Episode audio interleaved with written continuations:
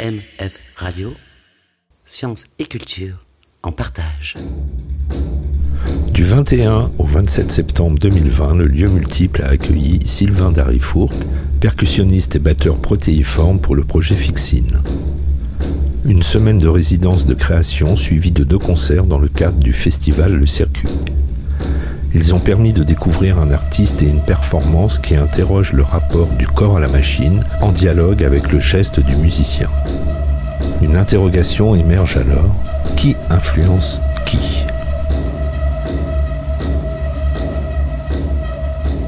Je m'appelle Sylvain Darifourc, je suis percussionniste, euh, batteur. euh, en tout cas, ça c'est le.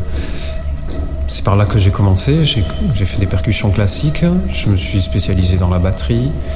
Et au fil de mon parcours, euh, j'ai toujours mené de front, on va dire, une forme de pratique classique comme ça avec l'instrument et une forme un peu plus de traverse à travers euh, les musiques improvisées, euh, des collaborations avec des compositeurs du monde de l'acousmatique par exemple. Récemment donc j'ai découvert l'électronique, l'électromécanique et euh, avec Fixine je me présente un peu comme un euh, comment dire compositeur euh, ou oui compositeur, performeur et musicien quelque part à, à cet endroit-là. C'est la, vraiment la première fois, en tout cas en tant que performeur, dans lequel je mets mon corps en scène, c'est la première fois que je me présente comme ça.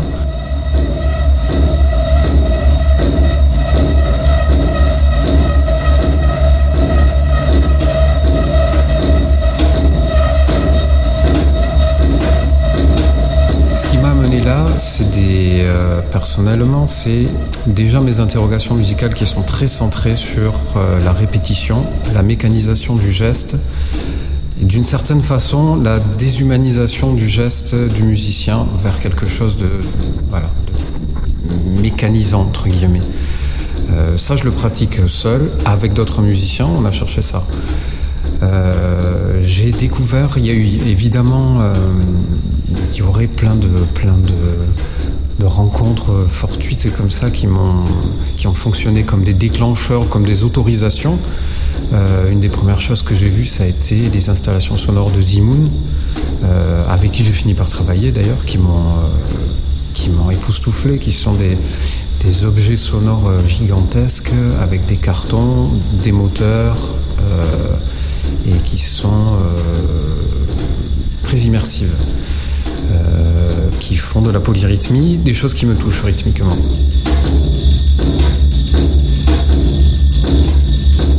Du coup, quelque part, ça, a- ça a résonné dans ma tête comme une forme d'autorisation de dire Ah, mais si je poussais plus loin et que cette, euh, cette question de la mécanisation, je la confrontais directement à la machine et que je confrontais mon corps de musicien à la machine. Donc pour donner corps à ça, effectivement, je me suis, je n'ai pas toutes les compétences, euh, pas notamment des compétences dans le numérique, quelque chose que je développe maintenant que j'apprends. Donc je me suis entouré de plusieurs, euh, plusieurs compositeurs euh, qui sont aussi, qui ont aussi cette connaissance très profonde des technologies. Et ça a commencé par une- collaboration avec Florent Colotti, que je pense que tu connais puisque vous l'avez accueilli ici, qui m'a fabriqué les premiers prototypes avec lesquels j'ai improvisé, notamment avec Zimoun d'ailleurs. Euh, et puis, euh, pour aller plus loin, notamment dans la conception euh, esthétique de l'objet, j'ai fait appel à Nicolas Cano, qui m'accompagne pour la diffusion, pour la diffusion sonore, pardon, de la performance, et Max Lance, euh, tous les deux font partie d'un collectif qui s'appelle Sonopopée. Et donc tous les deux, on a travaillé tous les trois à euh, fabriquer un objet qui soit à la fois esthétique, sonore.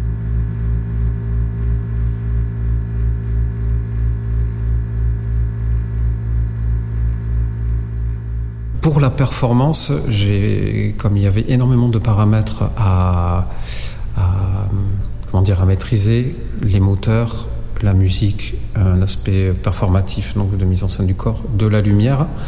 euh, dans un premier temps, il m'a paru important de fixer euh, certaines choses euh, et donc de faire un objet qui numériquement est totalement écrit. La part d'improvisation, c'est simplement mon rôle de musicien. Par contre, j'ai envie de ramifier ça avec dans une version étendue que je, vais appeler Fixing Extended, dans lequel je vais faire venir deux autres musiciens avec moi euh, sur le plateau et euh, avec qui on va improviser avec les moteurs. Donc on va développer des, euh, déclencheurs qui nous permettront d'allumer, éteindre les, les, moteurs et ainsi d'avoir peut-être quelque chose de plus de l'ordre du dialogue en temps réel.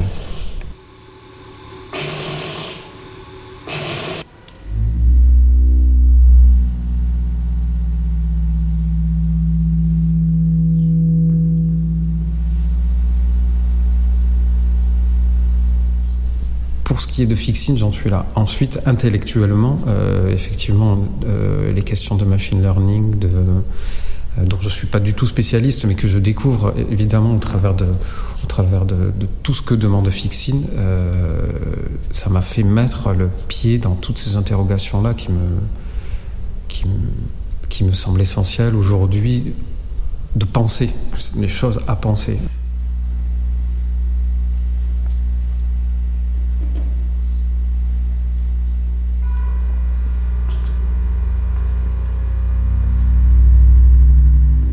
Expliquer comment j'ai pu passer d'un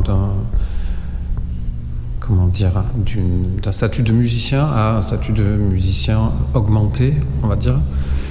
Euh, il a fallu exactement pour faire exister cet objet, faire exister Fixin, il a fallu que je développe un autre réseau. Pour moi, c'est une question très très importante quand on fabrique, que ce soit de l'art, mais je pense que c'est je pense que c'est pas l'art, je pense que ça nous concerne tous dans notre position dans la société.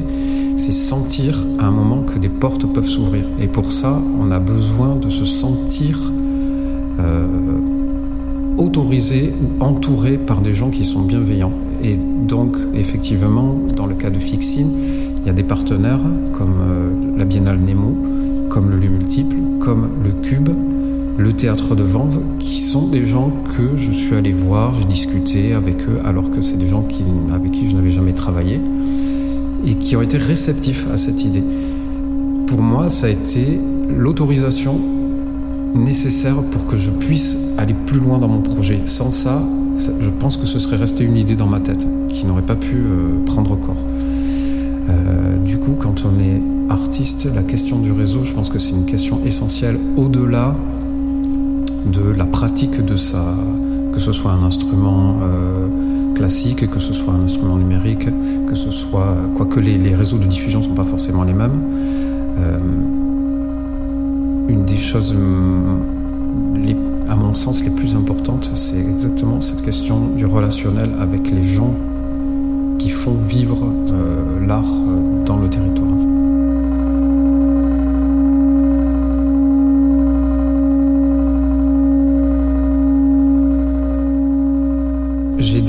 Euh, enfin, est-ce que j'ai découvert Non, j'ai questionné plus profondément ce rapport à, l'écoute de l'autre, euh, de l'autre musicien, de, l'autre en tant que l'autre corps, qu'il soit objet euh, vivant humain ou, mécanique ou électronique, quel qu'il soit. Je me suis interrogé à travers ces recherches sur la répétition la répétition, parce que la répétition, euh, a cette euh, capacité ou cette fonction, je ne sais pas, à abolir la sensation du temps qui passe. Plus on répète à l'identique un message, et plus le temps a cette tendance à se dilater et on perd cette sensation de se situer quelque part dans le temps, dans le passé ou dans le futur. On n'est plus que dans l'instant présent. Et euh, moi, j'ai en pratiquant ces musiques, j'ai découvert euh, ce que j'avais expérimenté en, chez les psys. Cette, c'est cette écoute flottante, qui est une écoute euh, euh, dans laquelle qui demande un certain lâcher prise. Et c'est une expérience qui me plaît beaucoup et qui a vraiment changé mon rapport à plein d'objets sonores.